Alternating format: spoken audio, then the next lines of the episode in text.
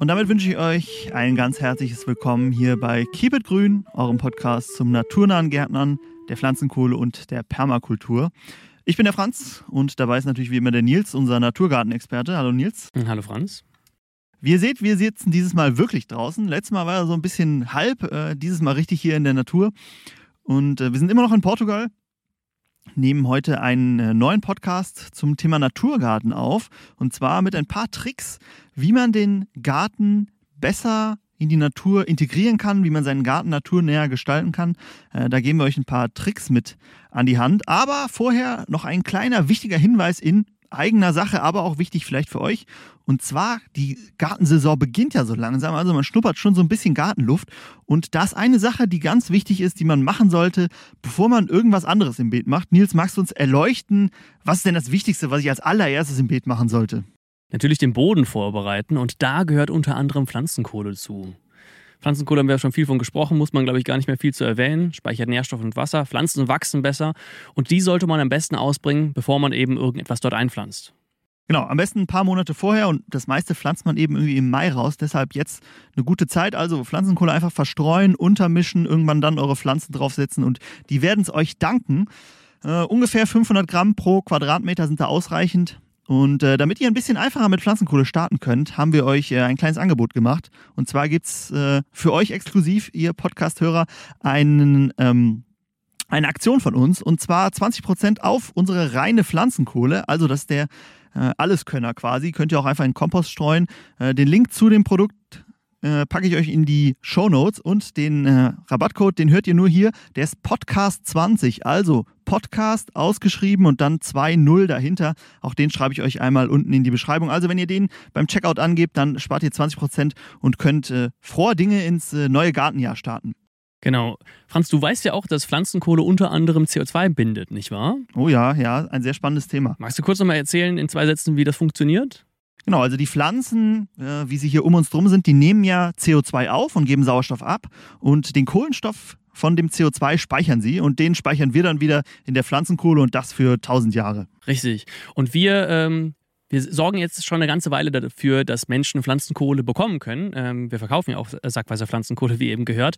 Und ich habe mir mal den Spaß gemacht und durchgerechnet, wie viel CO2 das Ganze wohl entspricht.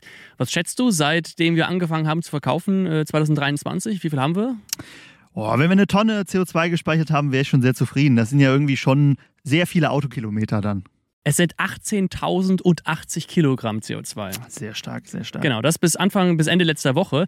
Deswegen würde ich jetzt mal schauen, am Ende der Kampagne, ähm, wie viel wir dann auf dem Tacho haben. Wäre ja vielleicht auch mal ganz interessant für die Zuhörenden zu sehen, was man alles mit Pflanzenkohle fürs Klima tun kann. Genau, sehr viel über Pflanzenkohle jetzt gesprochen. Den äh, Code findet ihr in der Videobeschreibung und auch den Link. Und jetzt starten wir aber in unser eigentliches Thema der heutigen Folge rein, nämlich wie ich den Garten naturnah gestalten kann. Und da haben wir euch ein paar Tipps und Tricks zusammengestellt, die ihr vielleicht schon mal gehört habt, aber es sind auch ein paar bei, die, glaube ich, für äh, viele von euch neu sein werden und äh, geben euch jetzt hier unsere Top 17 sind es, glaube ich, Tricks mit an die Hand, wie ihr euren Garten naturnah gestalten könnt. Ich habe so ein bisschen nach Oberthemen sortiert. Äh, wir fangen an mit Pflanze und Boden, danach kommen äh, Nützlinge, und als letztes noch so ein paar sonstige Tipps. Und ich würde mit dem allerersten mal anfangen und das ist es, nicht umzugraben. Jetzt ist ja Umgraben für viele was ganz Normales. Nils, warum sollte man denn in einem Garten, der naturnah gestaltet ist, nicht oder weniger umgraben? Ja, das ist ja erstmal äh, surreal, ne? wenn man sich vorstellt, ein guter, fruchtbarer Boden, der ist ja locker, der muss ja aufgelockert sein. Aber am besten wird der Boden dadurch locker, dass dort ganz viele Lebewesen drin leben. Und diese Lebewesen können den Boden auflockern. Das Problem, wenn ich jetzt den Boden umgrabe, es ist genauso, als würde ich äh, mein Haus einmal im Jahr oder mehrmals im Jahr ähm, einmal abreißen und neu aufbauen, sage ich mal. Das mag ich auch nicht. Das ist, ähm, macht mir mein Habitat, meinen Lebensraum kaputt. Und genauso ist es bei den kleinen Tierchen, bei den Mikroorganismen und auch mit, bei den Makroorganismen, bei Würmern und allem anderen so. Wenn wir die einmal komplett durchgraben, einmal können wir die natürlich verletzen. Und zweitens, wir holen die Sachen, die ganz unten leben, nach oben. Und das mögen wir nicht. Die sterben ab und dadurch stirbt langsam unser Bodenleben. Und um das zu verhindern, ähm, sollte man so wenig wie möglich umgraben. Genau, auch Mykorrhiza oder Pilze im Allgemeinen, die im Boden sind, werden dadurch stark geschädigt. Ähm, Mykorrhiza gehen ja eine Symbiose, Mykorrhiza-Pilze gehen eine Symbiose mit unseren Pflanzen ein und sorgen dafür, dass sie eben besser wachsen. Und die zerstören wir vor allen Dingen, wenn wir umgraben oder in der Landwirtschaft pflügen. Da gibt es auch sehr viele Studien zu dem Thema zu. Deshalb, äh, wenn es geht, nicht umgraben, sondern eher Humusaufbau fördern, dass der Boden schön krümelig wird. Äh, beim Umgraben gräbt man ja auch immer die Erntereste unter. Das sind auch äh, Dinge, die unseren Tieren, die auf der Oberfläche leben, einen, Nahrung, einen äh, Lebensraum bieten. Deshalb äh, weniger umgraben, heißt hier die Devise, lieber mehr mulchen. Gut, manchmal geht es gar nicht, gerade wenn man anfängt, aber es sollte so schnell wie möglich reinkommen, dass man nicht umgräbt, sondern eher den Humusaufbau fördert. Also unser erster Trick, äh, weniger ähm, umgraben. Ist ja auch weniger Arbeit, oder? Genau. Und du hast es gerade mit Humus angesprochen, weil den Humus, den man sich dann ganz mühselig aufgebaut hat, den baut man sich dann durch das Umgraben eben ab. Ne? Da gibt es die ähm, Humusoxidation, dass der, wenn der, der Humusgehalt im Boden an die Oberfläche kommt, dass er mit dem Sauerstoff, Luftsauerstoff reagiert und dann ja, oxidiert eben ähm, sich äh, zersetzt. Und das kann natürlich auch genau das Gegenteil von dem sein, was wir eigentlich erreichen wollen. Genau, kurzfristig kann das ganz nett sein, weil dann Nährstoffe freigesetzt werden. Äh, langfristig natürlich schlecht, weil mein Humus sich abbaut. Gut, ersten Tipp haben wir abgehakt. Kommen wir zu äh, Punkt Nummer zwei, auch zum Thema Pflanzen und Boden. Und den solltet ihr alle schon mal gehört haben. Und zwar nämlich die Beete Mulchen. Äh, Finde ich, wenn ich nur einen Tipp geben würde, ist es, glaube ich, immer irgendwie Mulchen. Äh, weil zum einen ahmt das ja die Natur nach. Also wenn ich mich hier umgucke, ich sehe hier keinen Fleck Erde, der irgendwie nicht bedeckt ist, außer unseren kleinen Kompost, den wir uns hier angelegt haben vielleicht. Ähm, und genauso ist es ja auch in dem Wald zum Beispiel. Ne? Alles ist irgendwie mit den Blättern voll. Und ähm, genau das, das ahmen wir eben beim Mulchen nach. Wir verteilen organische Reststoffe über den Boden, Stroh zum Beispiel. Ähm, das können aber auch Blätter, Reisig ähm, und alles mögliche andere sein. Und damit äh, polstern wir zum einen den Boden ab, sodass äh, die Dinge, äh, das Wasser nicht so schnell ähm, aus dem Boden verschwindet, ähm, weil es nicht so schnell verdunstet. Und äh, zum anderen bieten wir vielen Nützlingen da eine Möglichkeit zu leben. Und wir düngen gleichzeitig immer so ein bisschen unser Beet, fördern den Humusaufbau. Ähm, also es gibt ja da unglaublich viele Vorteile. Nils, wir hatten ja in unserer Permakultur, die wir aufgebaut haben, haben wir auch so ähm, sehr viel gemulcht und viele äh, spannende Nützlinge da auch gefunden. Hast du noch so ein paar im Kopf, was man da so erleben konnte? Ja, ich war sehr überrascht, dass wir vor allem Blindschleichen hatten. Die ja. haben das total gerne gemocht. Keine Ahnung warum. Wir hatten äh, Stroh vor allem genutzt zum Mulchen. Und da hat man äh, also haufenweise gesehen. Und die wollen wir natürlich haben, weil Blindschleichen, die fressen unter anderem zum Beispiel Nacktschnecken. Genau. Und ein weiterer Vorteil ist noch, ähm, dass äh, noch ein großer Punkt, den man natürlich im Garten viel macht, ist irgendwie Unkraut jäten, Beikraut jäten und, äh, oder Herbizide einzusetzen. Und das muss ich ja weniger, wenn ich ähm, den Garten mulche und somit ähm, baue ich ihn viel naturnäher auf, weil in der Natur geht auch niemand rum und äh, pflückt so ein paar spe spezielle Pflanzen raus. Das gibt es ja da auch nicht. Ganz genau. Man muss ein bisschen aufpassen, je nachdem, was für einen Mulch man nimmt. Ähm, kann es sein, dass man da mit der Düngung zum Beispiel aufpassen muss, wenn wir jetzt Holz nehmen. Aber in aller Regel ähm, hat das Mulchen so gut wie nur Vorteile. Und deswegen, ähm, ja, große Unterstützung auf jeden Fall. Genau. Also, wenn ihr Stroh oder so nutzt, kann es sein, dass das CN-Verhältnis so weit ist, dass ihr noch ein bisschen Stickstoff nachdüngen müsst. Aber dann nehmt ihr halt irgendwie das, den Mist aus dem Stall dazu oder so. So, zweiten Punkt abgehakt. Kommen wir zu Trick Nummer drei. Und das ähm, ist im ersten Moment äh, vielleicht logisch, im zweiten muss man ein bisschen nachdenken, denn äh, dass wir Mischkulturen statt Reinkulturen nutzen, Klar, wenn wir Mischkulturen nutzen, ist natürlich die Biodiversität an Pflanzen größer. Aber glaubst du, das hat auch einen Einfluss auf die Tiere, die da leben? Also, dass in, einem, in einer Mischkultur mehr verschiedene Tiere leben als in einer Reinkultur? Ja, auf jeden Fall. Also genauso wie du ja einige Sachen magst, die ich nicht mag und andersrum, so ist es bei den Tieren ja auch. Und wenn wir verschiedene Sachen da haben, dann locken wir verschiedene Tiere an. Und die leben dann ich sag mal, nicht in Harmonie, aber zumindest äh, zusammen irgendwo auf dieser Fläche. Und desto mehr Diversität wir dort auf der Fläche haben, desto stabiler ist das Ganze auch. Und das ist gerade gesagt, dann brauchen wir auch äh, keine Herbizide oder gut, in dem Fall jetzt ähm, Insektizide zum Beispiel, weil die sich gegenseitig kontrollieren. Ne? Wenn wir immer den Fressfeind direkt da haben, wenn wir irgendwelche parasitären Wespen direkt da haben, die dann direkt die Raupe befallen, bevor die zu einer Plage werden, dann brauche ich mich ja nicht selber darum kümmern. Genau, und da gibt es auch äh, spannende Studien, vor allen Dingen aus der Landwirtschaft. Gut, die wenigsten Leute führen Studien in den heimischen Gärten durch, äh, aus, äh, außer wir, wir haben das äh, ja mit der Pflanzenkohle gemacht. Äh, aber genau, da gibt es Studien aus der Landwirtschaft zu, wo dann gezeigt wurde, dass in Mischkulturen eine höhere, höhere Biodiversität an Tieren war als in der äh, Reinkultur. Das heißt, mit, der, mit den Mischkulturen in meinem Beet sorge ich nicht, dafür, nicht nur dafür, dass ich viele verschiedene Pflanzen auf einem kleinen Raum habe, sondern auch, dass ich viele verschiedene Tiere ähm, anlocke. Ich weiß gar nicht, ob man das im Hintergrund hört. wahrscheinlich nicht. Die Mikros sind sehr gut darin, alles drumherum raus. Hier sind nämlich Klapperstörche im Hintergrund. Die klappern immer mal wieder und jetzt gerade haben sie wieder losgeklappert. Die sind hier um, rum am Klappern. Genau, kommen wir aber zu unserem nächsten Trick. Jetzt hört man sie vielleicht.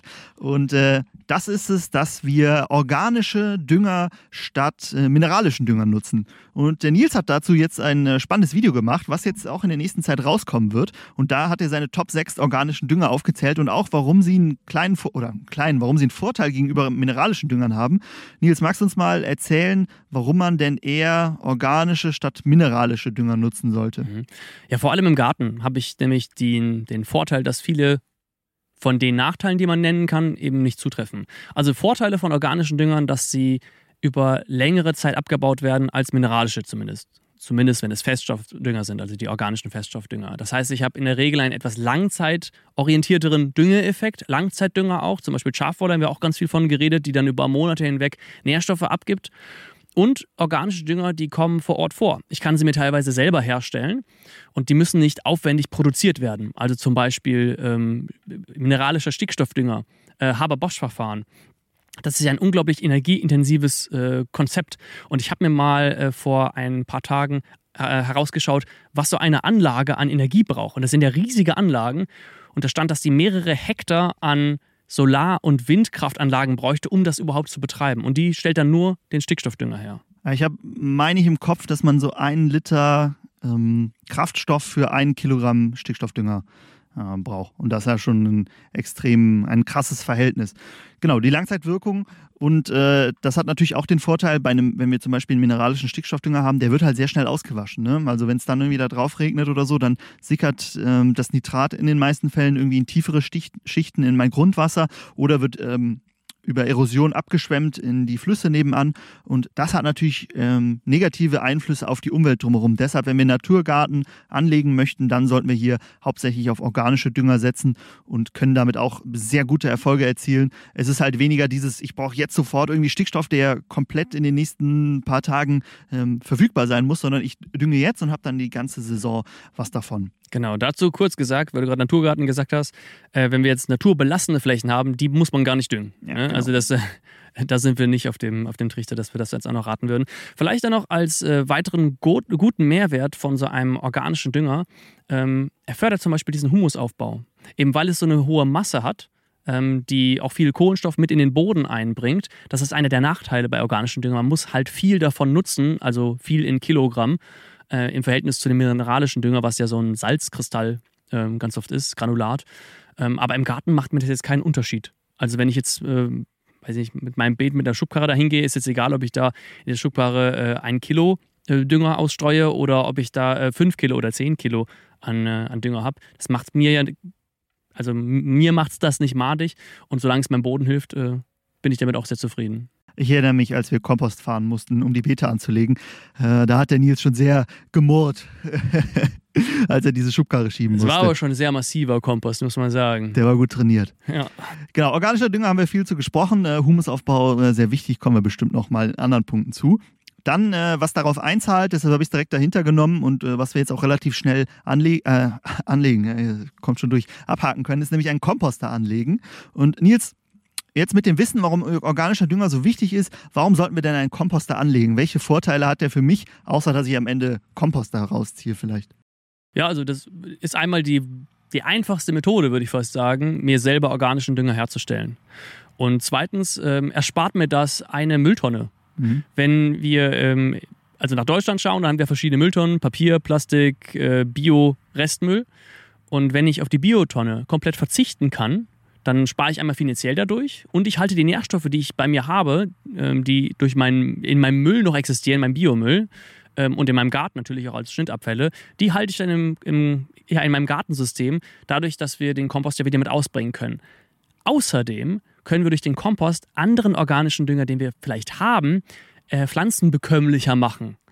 Zum Beispiel, wenn wir einen Hühnerstall haben. Hühnerstall, wenn wir Hühnermist direkt auf die Beete ausbringen, wenn der frisch ist, dann naja, bekommt das den Pflanzen nicht immer ganz so gut. Das ist besser, wenn wir diesen Mist erstmal durch eine Kompostierung durchgeben. Ne? Das heißt, alles, was wir irgendwie rausbringen wollen, wenn das einmal durch eine Kompostierung durchgeht, dann ist es generell ähm, Sag's, sag's doch, dass er nicht so scharf ist. Das ist nicht, genau. Wir haben hier zwei Wörter, zwei Sagensarten äh, intern aufgegriffen, die wir immer mal wieder irgendwo gehört haben. Ähm, aber meistens immer nur vom Hören sagen. Das ist einmal, wenn der, der Dünger zu scharf ist und äh, wenn die Wurzeln verbrennen, genau. Genau, also ich weiß natürlich schon, was damit gemeint ist, aber ich finde, es passt einfach nicht so gut. Genau, ähm, finde ich auch sehr spannend. Wir kennen es ja auch aus der Permakultur, ne? jeder Abfall ist eine ungenutzte Ressource.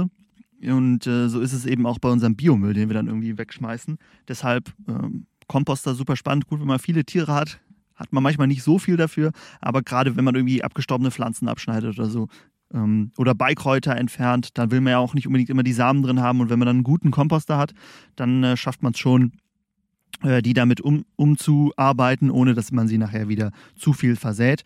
Äh, ist jetzt nicht so ein mega Düngerkompost, also die ähm, Nährstoffgehalte sind jetzt je nachdem, was man reingibt, natürlich nicht so hoch, äh, aber es ist natürlich eine sehr für, wenn ich das einfach als Substrat nehme, sehr nährstoffreich. Genau. Muss man noch aufpassen, wenn man zu so Kompostierwerken geht, da kriegt man ja auch oft grünen Schnittkompost. Der ist oft sehr holzig und da sind äh, die Nährstoffwerte noch einmal deutlich schlechter. Und wenn man das dann als Dünger mit ausbringt, das kann sogar nach hinten losgehen. Genau, kommen wir zum nächsten Trick. Zeigerpflanzen nutzen. Und das finde ich eine sehr spannende Art, äh, sich seinem Garten zu nähern, mehr über den Garten zu erfahren. Äh, wenn wir einen Naturgarten haben, dann wollen wir nicht unserem Garten irgendwas aufzwängen, sondern dann wollen wir das nutzen, was wir vor Ort haben. Und hier ist, äh, sind Zeigerpflanzen ein sehr, ein sehr, sehr spannendes Thema. Denn ähm, Zeigerpflanzen zeigen, sagen mir viel über mein Beet, zeigen mir viel über mein Beet. Denn ähm, vielleicht kurz zusammengefasst, Zeigerpflanzen sind Pflanzen, die an extremen Standorten besonders gut wachsen. Also wenn zum Beispiel sehr viel Wasser da ist oder sehr wenig Wasser, sehr viel Stickstoff, sehr wenig Stickstoff. Und äh, so können wir sehr viel über unsere, unsere, unseren Garten lernen, ohne mh, hm, groß eingreifen zu müssen, sondern einfach indem wir beobachten, was da wächst. Zum Beispiel Brennnesseln ist so, glaube ich, das bekannteste Beispiel, dass die sehr gerne an sehr stickstoffreichen ähm, Orten leben oder äh, Ackerminze an sehr feuchten Orten. Die hatten wir auch bei uns äh, auf unserer Permakultur und das war eben an einem Hang und ganz unten äh, ist viel Ackerminze gewachsen, weil eben viel Wasser darunter äh, gelaufen ist. Das heißt, ich kann sehr viel über meinen Standort erfahren, ohne irgendwie groß in die Natur eingreifen zu müssen. Hast du es auch schon mal äh, genutzt für dich, Zeigerpflanzen? Ja, also generell, man kann ja äh, so gut wie jede Pflanze kann man irgendwie als Zeigerpflanze nutzen. Ne? Bäume vielleicht nicht, weil die so äh, langfristig wachsen. Die zeigen einem dann ja nicht irgendwelche Veränderungen. Aber ähm, genau, du hast mich ja zu einem begeisterten Nutzer inzwischen von diesen Pflanzenerkennungs-Apps gemacht. Das heißt, man kann einfach rumlaufen, ein Foto von der Pflanze machen und die App sagt einem dann, zu einem gewissen Prozentsatz, was für eine Pflanze das ist. Und äh, je nachdem kann man dann direkt auch sehen, was für Bedingungen die braucht. Und ja, das ist schon auf jeden Fall interessant, wenn man dann sieht, ah, guck mal, hier äh, der Boden ist vielleicht besonders kalkig. Ne? Oder auch, ähm, kleiner No-Brainer, wenn ich eine Zeigerpflanze habe, wie beispielsweise die Minze, die da sowieso wächst, und ich kann mich entscheiden, was ich dort anbaue, dann werde ich vielleicht stärker darüber nachdenken, vielleicht auch direkt dann die Minze anzubauen und daraus dann Minztee oder andere Sachen zu machen und ähm, nicht zu versuchen, die ganze Zeit die Minze rauszureißen, sondern eben das, was gut wächst, ähm, dann eben auch als Ertrag zu nutzen. Genau, das ist ähm, dann natürlich der optimale Fall, wenn ich dann aus meinen Zeigerpflanzen direkt irgendwie eine vernünftige ähm, Ernte ziehen kann. Also haben wir auch schon mal eine, einen Podcast zu aufgenommen, wo es nur um Zeigerpflanzen geht. Hört da sonst auch einmal gerne rein. Gut, Zeigerpflanzen abgehakt. Nächster Trick: Gründüngung. Gibt es auch sogar schon einen Podcast zu. Das ist die eine Podcast-Folge, die ich alleine gemacht habe. Äh, kam sehr gut an, deshalb. kleiner, kleiner Spaß. Ähm, und äh, Gründüngung nutzen wir ja vor allen Dingen in den Zeiten, wo wir kein, kein Gemüse zum Beispiel in unserem äh, Beet anbauen. Äh, Wenn es irgendwie Spätsommer, Herbst ist, dann ist oft die Zeit für eine Gründüngung. Das heißt, ich ähm, pflanze nochmal noch eine Pflanze, die hauptsächlich dafür gedacht ist, dass mein Boden sich verbessert. Das heißt, sie haben ein sehr ausladendes Wurzelwerk, denn äh, Wurzeln können viel besser zu Humus verarbeitet werden als der Teil, der über der Erde ist. Und deshalb ist es immer gut, wenn man Zeigerpflanzen nimmt, äh, Zeigerpflanzen, da bin ich schon einen Punkt zuvor. Nein, wenn man äh, Gründüngungspflanzen nimmt, die ein breites Wurzelwerk haben, Lupinen zum Beispiel nimmt man gerne oder Luzerne und die im Idealfall vielleicht auch noch Stickstoff in meinen Boden bringen, durch, das, durch Wurzeln wird auch der Boden so ein bisschen aufgelockert. Äh, und er ist, er ist eben äh, bedeckt. Das heißt, ich habe so eine Art Lebendmulch. Du hast ja eben schon mal, oder wir haben eben schon mal ein paar Vorteile davon erklärt.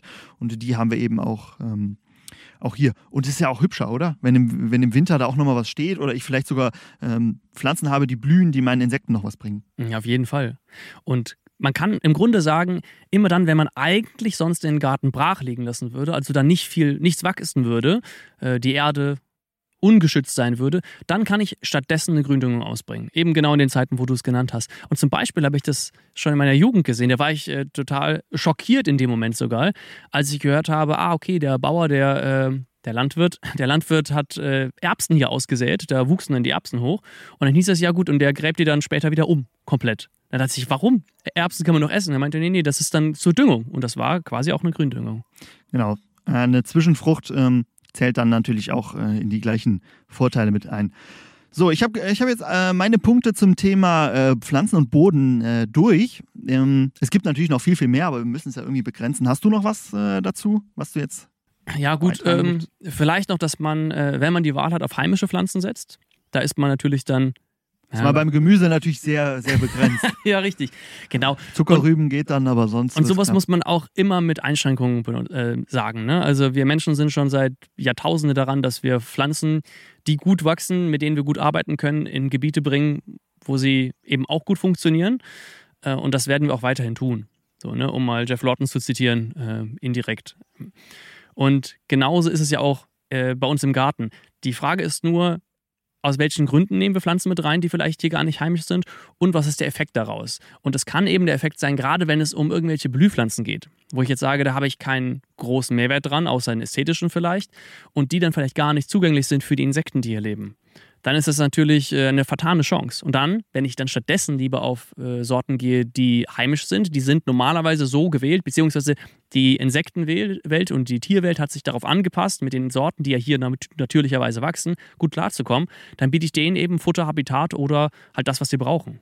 Ja, genau. Ähm, kommen wir mal jetzt zu dem zweiten großen Topic, nämlich Nützlinge unterstützen. Das haben wir jetzt auch schon mit vielen Punkten gemacht, die wir da im ersten Abschnitt hatten. Zum Beispiel mit dem Mulchen unterstützen wir auch unsere Nützlinge. Äh, kommen wir aber zu den Punkten, die noch so ein bisschen mehr vielleicht darauf fokussiert sind. Und äh, der erste Punkt, den ich hier habe, sind äh, lebendige Zäune, also auch Hecken könnte man sagen, die ich anbaue. Früher waren ja Hecken gerade in der Landwirtschaft viel mehr verbreitet und äh, haben zum Beispiel vielen Vögeln auch äh, Schutz geboten. Inzwischen sieht man das ja eigentlich fast gar nicht mehr außerhalb von privaten Grundstücken, dass irgendwo Hecken ähm, angebaut werden. Warum sind denn Hecken oder lebendige Zäune so interessant für unsere Nützlinge und was bringen die mir? Es ist im Grunde eine kleine Permakulturzone 5. Das ist die Wildzone. Also ein Rückzugsgebiet für all das, was sonst in meinem Garten vielleicht nicht mehr das findet, was es eigentlich haben möchte. Und das ist ja auch kein Vorwurf. In meinem Garten mache ich ja das, was in erster Linie mir gut tut und ne, was ich dort sehen und auch ernten möchte vielleicht. Aber eine Hecke bietet Möglichkeiten für zum Beispiel Vögel, wie du gesagt hast, ähm, einen sicheren Rückzugsort zu haben, darin nisten zu können und auch ungestört zu bleiben. Deswegen gibt es ja unter anderem auch die Zeiten, zu denen man Hecken schneiden soll und in denen es verboten ist, Hecken zu schneiden, um zum Beispiel die Wildvögel, die in diesen Hecken leben könnten, zu schützen. Und warum will ich Wildvögel auf meiner Fläche haben? Bringen die mir auch irgendwas oder sorge ich nur dafür, dass, sie, dass ihnen gut geht und ich habe gar nichts davon? Ja, wenn man jetzt in die Geschichte zurückschaut, äh, war das nicht Mao Zedong in China, der äh, befohlen hat, dass die Spatzen abgeschossen werden sollen, weil die, weil die, die, äh, die Nahrungsmittel von den Feldern fressen und danach gab es eine riesige Plage. Also genau diesen Einfluss haben eben zum Beispiel Vögel, wie auch andere Tiere. Die haben einen Einfluss auf das, was auch in meinem Garten passiert. Und wenn ich jetzt ähm, gut Vögel da habe, die machen dann das, was sie machen. Vielleicht fressen sie auch ein paar Beeren, die irgendwo wachsen, aber sie fressen vor allem auch Insekten auf. Und diese Insekten können dann nicht so einfach zu einer Plage bei mir werden und meine komplette Ernte zerstören. Genau, und wir haben ja schon angesprochen, Biodiversität ist natürlich immer ein Vorteil, äh, macht meinen Garten robuster und da müssen wir eben auch die Vögel mit einbeziehen. Und die sind auch immer sehr spannend zu beobachten, muss ich sagen. Dann noch ein Punkt, den man vielleicht gar nicht so beachtet unbedingt, wenn man jetzt nämlich keinen ähm, keine Hecke als äh, Begrenzung macht, sondern wie hier so einen äh, dicken Zaun drumherum zieht, dann habe ich ja das Problem, dass manche Nützlinge gar nicht in meinen Garten kommen. Igel zum Beispiel, Deshalb ist es immer gut, denen auch äh, entsprechend Wege zu schaffen. Das heißt, ich mache kleine äh, Tore quasi, aber die immer offen stehen, in, in meine Zäune. Und äh, da können die, die Igel dann durch und äh, in meinen Garten. Wir haben ja auch schon mal über unsere Top 5 Nützlinge oder so gesprochen. Da war der Igel ja, meine ich, auch dabei. Und ähm, ich glaube, es ist ja auch so ein bisschen ein Sinnbild für einen naturbelassenen Garten geworden, der Igel. Und ähm, was wir aber gelernt haben, er frisst gar nicht so viel Schnecken, wie man denkt. Ne? Also nee. es, man hat, verbindet ihn ja auch immer mit, äh, dass er Nacktschnecken frisst. Macht er gar nicht so viel, äh, aber er frisst natürlich andere äh, Lebewesen in meinem Garten, die eventuell auch ähm, Schädlinge sein können. Ganz genau. Mit Sicherheit auch einige Nützlinge. Zum Beispiel Blindschleichen frisst er natürlich auch. Ja. Die Blindschleichen fressen wiederum Nacktschnecken. Aber ähm, das ist ja auch gar kein, gar kein Ausschlusskriterium. Ne? Ja. So, wenn alles sich gegenseitig ein bisschen bekämpft und unterstützt, dann äh, habe ich ein ganz stabiles Netz, sag mal, und wenn einzelne Fäden dieses Netzes reißen, dann, dann bricht nicht direkt alles zusammen. Und bei den, äh, bei den Igeln, beziehungsweise bei den Wegeschaffen, da musste ich jetzt gerade an diese, ähm, wie heißt die, diese Krötenübergänge mhm. an Straßen mhm. denken. Da kennst du doch bestimmt diese Zäune so ungefähr kniehoch, äh, damit die Kröten nicht auf die Straße gehen. Und dann gibt es alle 50, 100 Meter oder sowas eine kleine Unterführung unter der Straße durch, wo dann die Kröten auf die andere Seite kommen, zum Leichen zum Beispiel. Nee, warte. Kröten, Leichen auch, ne? Frösche, Leichen auf jeden Fall und Kröten bestimmt auch. Doch, die einen hängen zusammen, der eine Leiche und der eine ist einzeln. Ah, so war das, ja. Genau, also Tieren entsprechend Wege schaffen. Gut, oft sind Zäune ja nicht so dicht, aber wenn ich zum Beispiel so einen Bretterzaun habe, dann muss ich da äh, auch für andere Tiere vielleicht Platz machen, ne? dass die da durchkommen. Wenn das hier so ein Maschendrahtzaun ist, da kommen natürlich auch, auch äh, andere Tiere durch, aber wenn es sehr zu eng ist oder irgendeine Mauer oder so, dann äh, muss ich da natürlich vielleicht auch andere Wege schaffen, dass Tiere da durchkommen.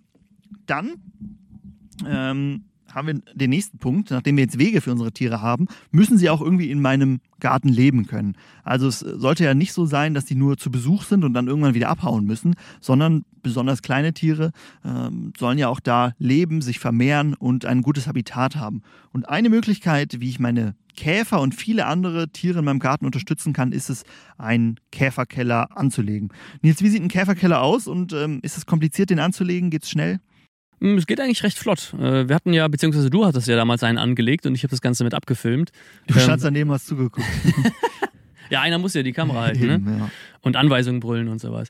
Es hat nur ein paar Stunden gedauert. Ähm, genau, also im Grunde gräbt man ein Loch aus und in dieses Loch gibt man dann alle möglichen Verrottungszustände von Holz. Also Holz, was relativ frisch ist, Holz, was relativ weit verrottet ist, verschiedene Dicken mit da rein, noch ein bisschen Stroh mit da rein, also ein ganz wildes Gemisch.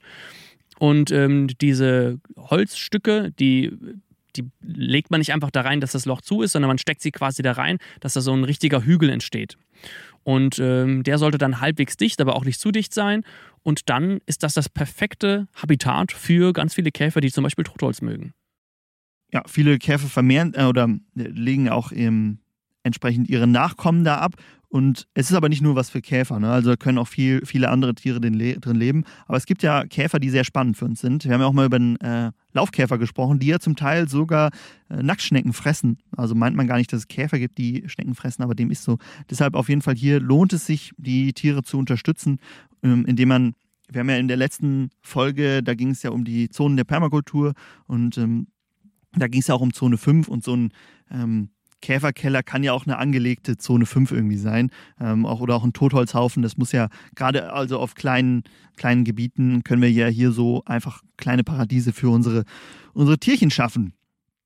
Nächster Punkt ist es auch, ähm, der, der auch unsere Nützlinge fördert, aber vielleicht ein paar andere, nämlich eher die, die so unterwegs sind am Fliegen. Und zwar ist es eine Wildblumenwiese anzulegen.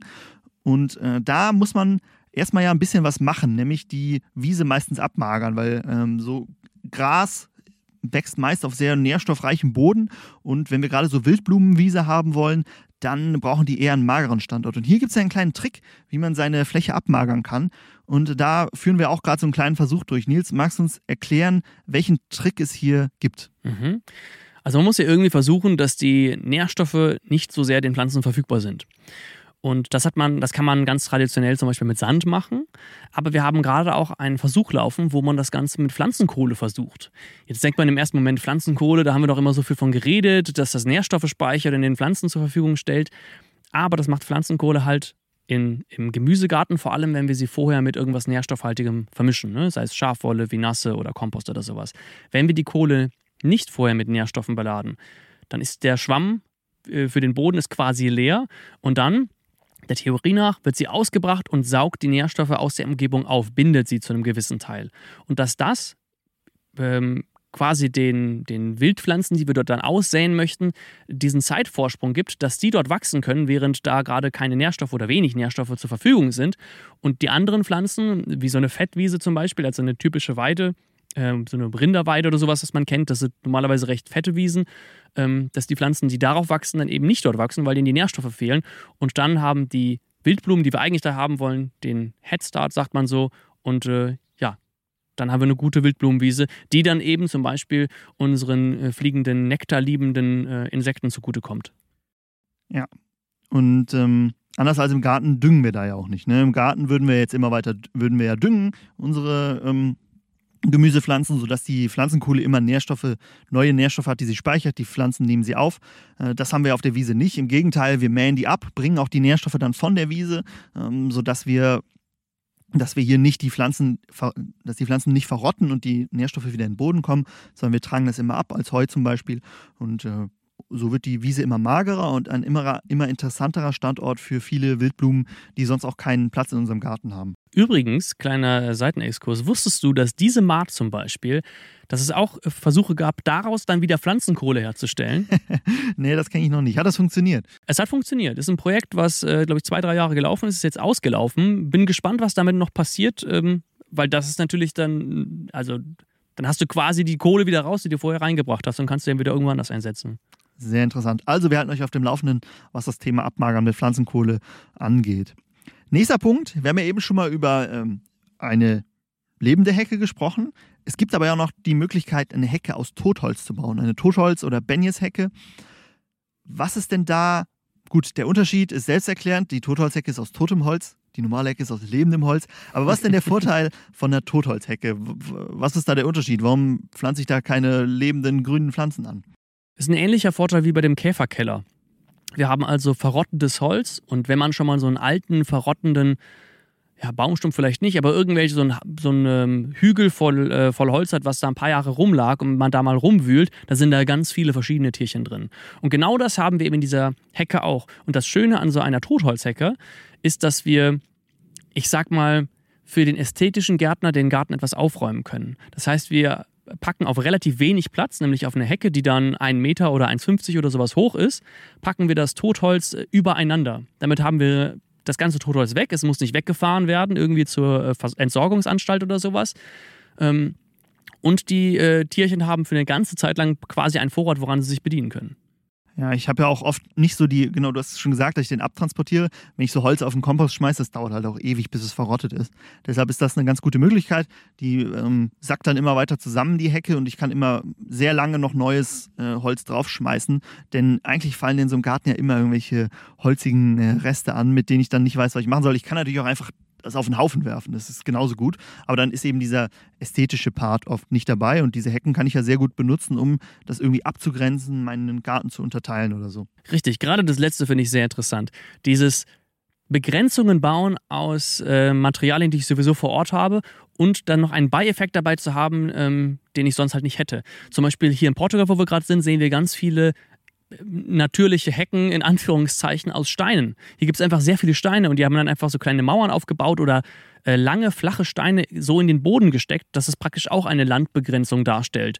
Und das finde ich, äh, ist ja genial. Wir nutzen die Ressourcen, die direkt vor Ort sind ähm, und da müssen wir gar nicht uns Gedanken machen, irgendwie einen Zaun zu ziehen oder sowas. Ähm, dann reicht ja auch einfach in dem Fall jetzt zum Beispiel eine Benjeshecke anzulegen.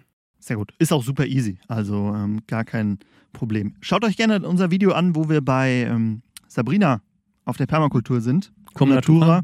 Und äh, da hat sie auch Benjes Hecken und zeigt so ein bisschen, wie das aussieht. Unsere Pflanzen, unsere Pflanzen, unsere Tiere, im, unsere Nützlinge im Garten brauchen aber ja nicht nur einen Lebensraum. Sie brauchen natürlich auch Nahrung, klar. Zum Teil ernähren sie sich von anderen Tieren, zum Teil vom Holz äh, oder unserem Mulch, was auch immer. Aber sie brauchen natürlich auch viele was zu trinken. Und deshalb ist es sehr wichtig, Wasserstellen anzulegen. Hast du eine Möglichkeit oder kennst du eine einfache Möglichkeit, wie ich meinen Tieren denn Wasser zur Verfügung stelle? Okay, das ist gar nicht so einfach. Ich versuche es mal in wenige Worte zu fassen. Also man nimmt eine Schale, die vielleicht so zwei, drei, vier Zentimeter tief ist, ähm, und dann stellt man sie in den Garten und füllt diese mit Wasser auf. Das ist der einfache Schritt. Jetzt kommt der schwierige Schritt. Man nimmt ein Stück Holz und legt dieses Stück Holz in diese Schale hinein, sodass ein Teil des Holzes am besten noch ähm, auf den Schalenrand aufliegt. Kannst du dir vorstellen, warum? Damit die Tiere auch wieder raus können. Wenn irgendwas reingeplumpst ist, was nicht fliegen kann, mm, müssen sie wieder rauskommen.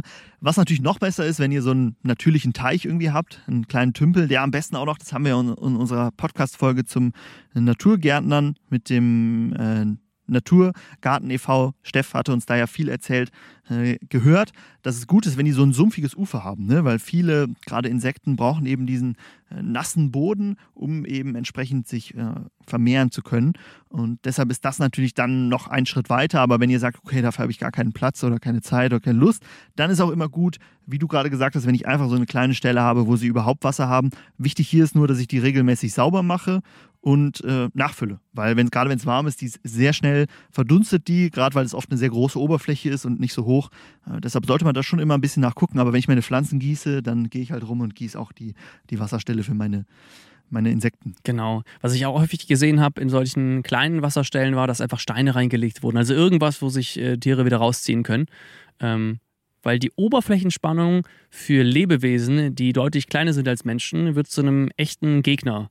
Und wenn man schon mal gesehen hat, wie so, eine, so ein kleines Flugtier oder sowas ins Wasser kommt, äh, die hängen da wirklich an der Oberfläche fest und das kann für die fatal sein. Kommen wir zum nächsten Punkt. Und das ist so das letzte Habitat, was ich hier vorstellen möchte. Und nochmal ein bisschen was anderes.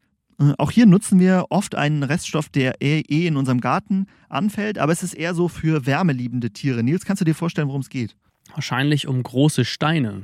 Es geht um Steine, müssen gar nicht groß sein, einfach ein Steinhaufen oder so eine Trockenmauer anzulegen. Und hier können eben gerade so Tiere wie Eidechsen oder auch wieder Blindschleichen leben, weil sich diese Steine eben sehr mit von der Sonne aufwärmen lassen und dann sehr viel Energie, Wärmeenergie speichern.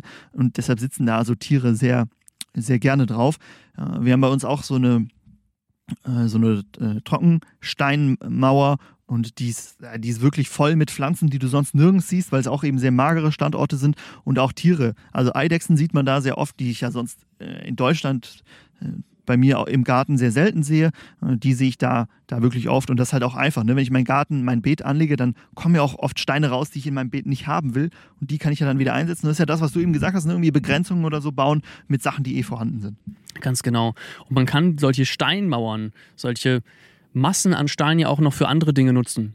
So indirekt, äh, was kann Stein recht gut? Es kann Wärme speichern. Ne? Wasser kann es zwar noch besser, aber Steine können das wunderbar. Das heißt, wenn wir da ähm, solch, solch eine Steinmauer haben, dann können wir davon ausgehen, dass dort an dieser Stelle die Temperaturen generell etwas höher sind als in den anderen Teilen des Gartens, wo ich das vielleicht nicht habe. Und das kann dann zum Beispiel einen Einfluss darauf haben, wenn ich jetzt äh, wieder Nutzpflanzen anbaue, dass ich dort dann früher meine Nutzpflanzen anbauen kann oder ähm, die eine längere Wachstumsperiode genießen können. Ne? Oder Pflanzen vielleicht dort gedeihen können, die sonst gar nicht dort wachsen. Sowas wie Wein zum Beispiel auf Höhengebi in Höhengebieten, ähm, wo sie eigentlich gar nicht zu finden sein sollten. Genau, gerade wenn ich so große Steine habe, ne, die können ja auch das Licht dann so ein bisschen, die Sonne so ein bisschen reflektieren und speichern dann noch äh, die Wärme in den Abend hinein. Also wirklich ein sehr spannendes Konzept. Hm, kommt ja auch so ein bisschen oder kommt ja auch, findet ja auch in der Permakultur immer wieder Anwendung. Und das ist so mein nächster Punkt, dass man nämlich, ist jetzt nicht mehr zum Thema Nützlinge, sondern eher so allgemeine Tipps, dass man so die Grundprinzipien der Permakultur als so eine Art Werkzeugkasten vielleicht ansieht. Ne? Wenn ich mir überlege, oh, was kann ich denn noch machen hier in meinem Garten, um es ein bisschen besser in die Natur zu integrieren, dann bietet die Permakultur ja sehr viele Möglichkeiten. Man muss ja nicht sagen, okay, ich mache jetzt hier meinen Garten komplett nach Vorschrift Permakultur, so ein bisschen, genauso wie man nicht sagen muss, oh, ich ernähre mich jetzt nur noch vegan, sondern ich kann halt anfangen, dass ich irgendwie so ein paar Dinge ähm, austausche oder nutze. Hast du so ein paar Ideen aus der Permakultur, die dir gefallen, so im Bezug auf den Naturgarten, die du sagen willst, boah, die umsetzen lohnt sich auf jeden Fall? Mhm. Äh, auf jeden Fall einfach einen Teil so sein lassen, wie er eben sein möchte. Also in auch ganz kleinen Gärten irgendeine Ecke abgrenzen, muss nicht mal wirklich physisch abgegrenzt sein, aber eine Ecke haben, wo ich gar nicht rangehe. Das kann eine Hecke sein, das kann eben, gut, wenn du jetzt so einen Totholzhaufen hast, kann das das sein. Und dann dort beobachten, was dort alles passiert, was für Tiere da leben und vielleicht auch, ähm, was für Pflanzen da wachsen, die ich sonst dort gar nicht erwartet hätte. Und das finde ich ist eine der schönsten Dinge, die man aus der Permakultur ziehen kann, dass man Dinge entdeckt, die man sonst vorher nicht entdeckt hätte. Und auch, wie man so Kreisläufe schließt. Ne? Also, wir haben ja eben gesagt, äh, in unserem Garten fallen halt auch viele Ressourcen oder Abfälle an, die ich irgendwie an anderer Stelle wieder nutzen kann. Und hier gibt einem die Permakultur halt viele Ideen oder auch, wie man Ressourcen sammelt. Also, gerade das Thema Wasser zum Beispiel äh, ist da sehr groß, auch weil es halt aus Australien kommt, wo das noch ein größeres Thema ist. Und äh, hier werden die Sommer ja auch immer trockener und ich brauche immer mehr Möglichkeiten, wie ich Wasser speichern kann. Da lohnt sich das auf jeden Fall. Deshalb hört gerne mal in unsere Podcast-Folgen ähm, rein, wo wir das Designers Manual von Bill Mollison besprechen, der einer der Begründer der Permakultur. Da gibt es schon viele spannende Tricks. Man muss, wie gesagt, nicht alles umsetzen. Man kann einfach sich das anhören und dann überlegen, oh ja, das macht mir Spaß und da habe ich keine Lust drauf, das passt nicht so. Einen letzten Punkt habe ich noch, so ein bisschen ähm, spielt der in die Wildblumenwiese rein, aber auch nicht ganz. Und zwar, dass ich weniger Rasenfläche in meinem Garten habe. Wenn ich mir jetzt so eine Vorstadt angucke, bestehen ja viele, ich kenne das ja, also wenn ich hier durch die Vorstadt von Bochum laufe, äh, sehe ich das ja genauso. Viele Gärten bestehen irgendwie zu 90 Prozent aus Rasen. Der wird dann auch immer schön gemäht und äh, kurz gehalten. Aber warum ist das denn gar nicht so gut, wenn ich einen Naturgarten haben will? Kann man ja sagen, okay, sind Pflanzen, ist ja auch was Natürliches. Tja, es ist eine vertane Chance. Ne? also gerade desto desto reiner der Rasen ist, sage ich mal, dieser typische englische Rasen, ähm, würde ich sagen, ist noch das Schlimmste mit dabei. Desto wilder der Rasen wird, desto angenehmer wird er. Mhm. Ähm, generell auf so einem, so einem Rasen wachsen halt nicht so viele verschiedene Sachen, wie sie dort wachsen könnten. Äh, da werden ja, je nachdem, mit wem man spricht, werden da ja auch äh, sowas wie Löwenzahn wird ausgestochen oder ähm, Moose werden entfernt oder, oder, oder, sodass man idealerweise nur einen ganz reinen Rasen, also nur diese kleinen Grashalme hat und sowas. Und die machen einem nichts als Ärger, dass man irgendwie einmal die Woche raus muss und das mähen muss. Und darüber ärgert man sich und man ärgert sich, wenn man es dann irgendwie vergessen hat und dann ärgern sich die Tiere, weil dann eben nur Rasen da ist. Ich weiß gar nicht, warum man diesen ganzen Ärger braucht. Am besten ist es, wenn man einfach sagt, ich verzichte auf so viel Rasenfläche wie möglich und da habe ich einen sehr inspirierenden Vorgarten in Neuseeland gesehen. Da gibt es nämlich auch diese, da gibt diese typisch amerikanischen Vorgärten. Du hast eine Straße, dann hast du ein kleines Stück Wiese, dann hast du die Gehwege und dann kommen die Vorgärten und dann die Häuser. Also auf Bildern erkennt ja. man das sehr, sehr gut. Und ähm, das war die, das ganze Wohnviertel war eben genauso, dass überall Wiese war und vielleicht mal ein Baum zwischendurch. Und dann gab es ein Haus, da hat man wirklich an der Grundstücksgrenze gesehen, da ähm, war dann die Bewuchshöhe nicht 5 cm wie bei dem Rasen, sondern auf 70 cm bis 1 Meter hoch. Die hatten da Topf an Topf, die hatten da ganz viele Gemüsesorten drin gehabt. Zwischendurch wuchs das äh, Gras halt so auf, so hoch wie hier gerade, ne? also so auf auch fast einen Meter hoch. Äh, und die haben da unglaubliche Erträge rausgeholt und wirklich den kompletten Vorgarten damit zugepflastert. Äh, ich habe da ein Foto gemacht, ich habe Leute getroffen, habe denen äh, die gelobt, beglückwünscht. Äh, ich fand das ganz klasse, dass man ja auch den Mut hat, sich so da rauszustellen und das Ganze auch mal anzufangen. Aber das ist ein sehr schönes Beispiel, weil in diesem Garten hat es dann auch viel mehr gesummt, als bei den anderen, wo es im Grunde gar nicht gesummt hat. Ein sehr gutes Beispiel, gefällt mir. Äh, hätte ich auch gerne gesehen. Aber sieht man auch so in Deutschland schon mal. Ist ja nicht so, dass hier keine geschniegelt und gestriegelten Rasenflächen unterwegs sind. Genau, das waren so unsere 17, waren es jetzt, glaube ich, Tipps und Tricks, wie ihr euren Garten naturnäher gestalten könnt. Also lohnt sich auf jeden Fall. Man hat assoziiert, glaube ich, schnell so einen Naturgarten damit, okay, da gibt es auch nicht so viele Erträge, das ist eher so ein eine Fläche, wo meine Tiere leben. Dem ist nicht so. Also ihr könnt auch aus einem Naturgarten sehr, sehr gute Erträge ziehen. Äh, der Nils hat es gerade erklärt. Ansonsten möchte ich euch noch daran erinnern, äh, Podcast 20, das ist euer Code zum Start in die Pflanzenkohle-Saison. Also sichert euch äh, kostenlo äh, kostenlos, ich schon, kostengünstige Pflanzenkohle in höchster Qualität von uns bei keepitgrün.shop. Ansonsten sehen wir uns äh, oder hören uns, je nachdem, was ihr schaut, in der nächsten Woche wieder. Denkt dran, Podcast bewerten und uns folgen, da freuen wir, freuen wir uns immer ganz besonders. Und äh, vielleicht könnt ihr schon ein bisschen was im Garten machen. Macht's gut, bis dahin. Tschüss. Tschüss.